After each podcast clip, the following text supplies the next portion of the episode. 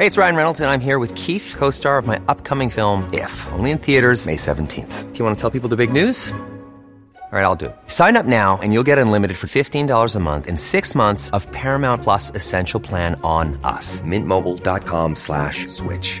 Upfront payment of $45 equivalent to $15 per month. Unlimited over 40 gigabytes per month. Face lower speeds. Videos at 480p. Active Mint customers by 531.24 get six months of Paramount Plus Essential Plan. Auto renews after six months. Offer ends May 31st, 2024. Separate Paramount Plus registration required. Terms and conditions apply if rated PG.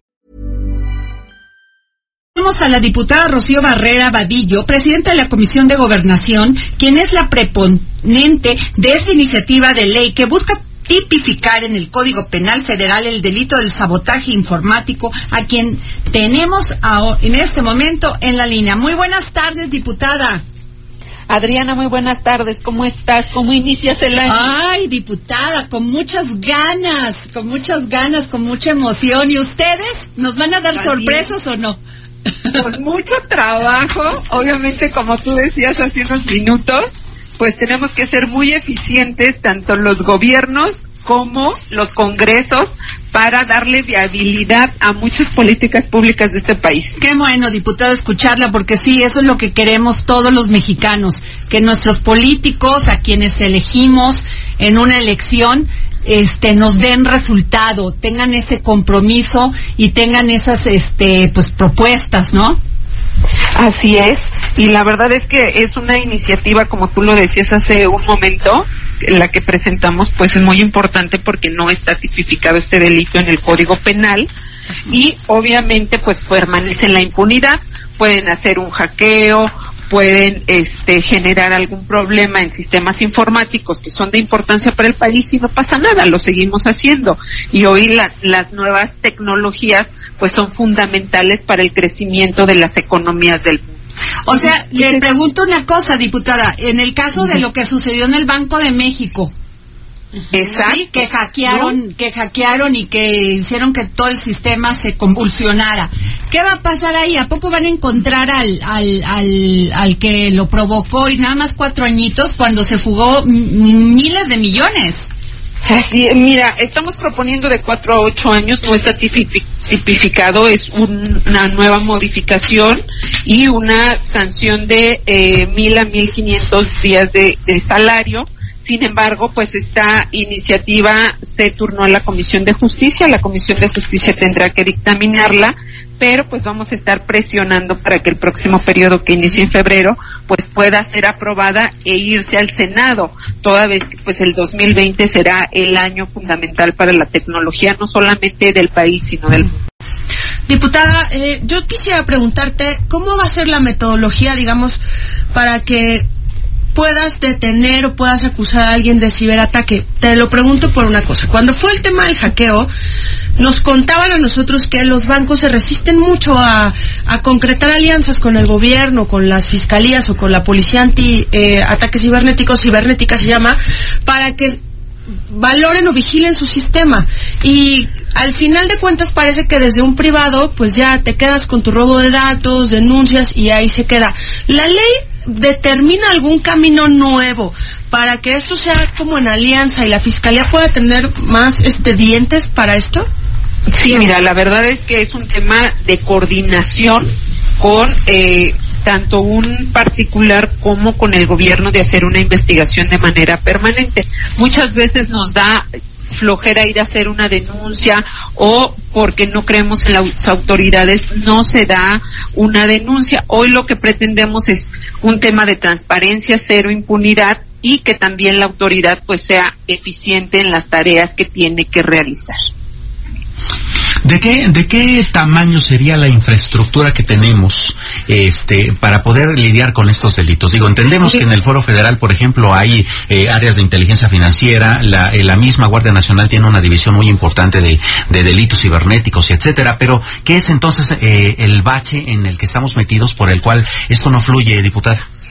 Samuel, pues es este, esta falta de coordinación que tenemos con las diferentes instancias, un tema de eh, trabajar coordinadamente entre secretarías, entre sistemas, porque tenemos una tecnología importante en diferentes instancias, como es el tema de la fiscalía, de, de delitos cibernéticos, el tema de hoy de la Guardia Nacional con el Centro Nacional, y yo creo que sí podemos generar este mecanismo de coordinación entre todas las áreas, podemos tener mejores resultados. Eh, hemos visto en varias administraciones y no solamente en la que está corriendo como un tema de celo de información y yo creo que si todos estamos informados qué estamos haciendo cada quien y qué información tenemos, podemos dar los mejores resultados. ¿Y se han sentado con la iniciativa privada, diputada?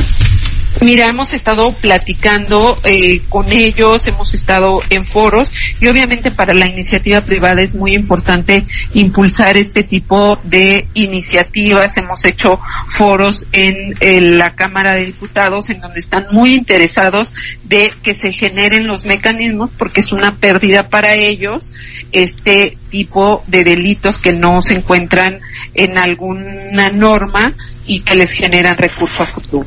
Claro, eh, y este diputada, y no también hay un poco de, de ¿cómo se diría? de rescosor, porque muchas de las gen- de las personas que han manejado esas instituciones donde se tiene que ver lo de internet, de lo del uso de datos y todo eso, por ejemplo, la lo que era antes la procuraduría y usted ya sabe a qué me refiero, ya los que estaban en seguridad pública y todo esto, pues tenían acceso a todos estos datos. Y miren lo que dicen para quién trabajaban.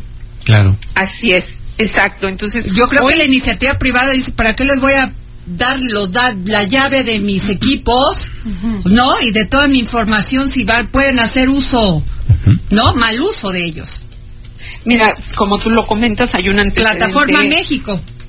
Hay un antecedente, pues, de aquellas personas que manejaban la información de tener un beneficio. Hoy, pues, está combatiendo en este nuevo gobierno, pues, este tema que yo te decía de cero impunidad, cero corrupción, mayor transparencia de aquellas personas que se les confirió una facultad para ejercer ciertos cargos. Entonces, hoy sí es un tema de que se está revisando qué hace cada quien y cuál es la función que deben de desarrollar. La preocupación es grande porque además de que, por ejemplo, en- históricamente hemos visto eh, eh, la venta, por ejemplo, de datos del Instituto Electoral este, en, en puestos de Tepito, por ejemplo, ahora resulta que también eh, la tecnología nos está obligando a más cosas. Por ejemplo, dentro de un par de meses va a empezar el asunto de que la banca va a estar obligada a tener los datos biométricos de todos los, los clientes, ¿no? Entonces eh, es cada vez más complicado tener que lidiar justamente con la seguridad de toda esta información. Eh, eh, eh, ¿Tiene suficientes candados y dientes esta iniciativa para eso, diputada? Mira, eso es lo que estamos eh, tratando de revisar, eh, reuniéndonos con todas las, las instancias correspondientes y obviamente también eh, la, la comisión dictaminadora hará las observaciones correspondientes para que esta iniciativa pueda tener los resultados necesarios y poder este sancionar a aquellas personas que hagan mal uso. Y Perdón que insista, diputada, a mí me parece que ocho, cuatro años u ocho años es muy poco. Por ejemplo, estamos hablando en el caso de, de los fraudes contra los adultos mayores que se han registrado durante el año pasado, la cifra era impresionante, que están coludidos con bancos, con, con otros, con, hasta con las mismas autoridades para hacer este tipo de fraude o el tema de, de, de la pornografía. Sí, me, a mí me parece que cuatro ocho, u ocho años es muy poco, ¿no? ¿No le parece? Deberían de, para que realmente se asusten quien hagan esto. Sí, ¿verdad? Eh, Tendríamos que, que hacer una revisión. La iniciativa la presentamos en ese sentido eh, de una revisión que hicimos no solamente eh, de, de México, sino de otros países. Pero, eh, como te comentaba, está en un proceso de revisión y se pueden hacer los, las modificaciones correspondientes. Pues, diputada, nosotros aquí vamos, a ver, permíteme, Samuel le tiene otra pregunta. Eh, Adelante. ah, Estaba viendo eh, ahorita en un apunte rápido, este diputada, que también el hardware tiene que ver. Vamos, se, se cometen delitos con drones, ¿no? Por ejemplo, se transporta droga, se eh, se está de chismoso es que con una camarita. es muy importante, ¿no? pero- Entonces, ¿y eh, ahí cómo le hacemos, sí. no? Yo, yo como te decía, eh, eh, estamos avanzando demasiado rápido en un tema de tecnología y tenemos que ir poniendo candados para que no nos afecte. Por ejemplo, el tema de los drones, pues últimamente se ha utilizado para hacer eh, cosas ilícitas en este sentido. Entonces tenemos que ir revisando y tenemos que ir generando las condiciones, pues en esta 64 legislatura. Sabemos que eh, son tres años muy pocos, pero que tenemos que ir sentando las bases para que las cosas puedan ir avanzando. Claro. Pues le agradezco, diputada, por haber estado aquí en el dedo, en la llaga, y por favor, nos gustaría que nos, este, poder tener más contacto con usted, porque creo que esta iniciativa es vital, es importante, y necesita, pues, necesitamos tener más información.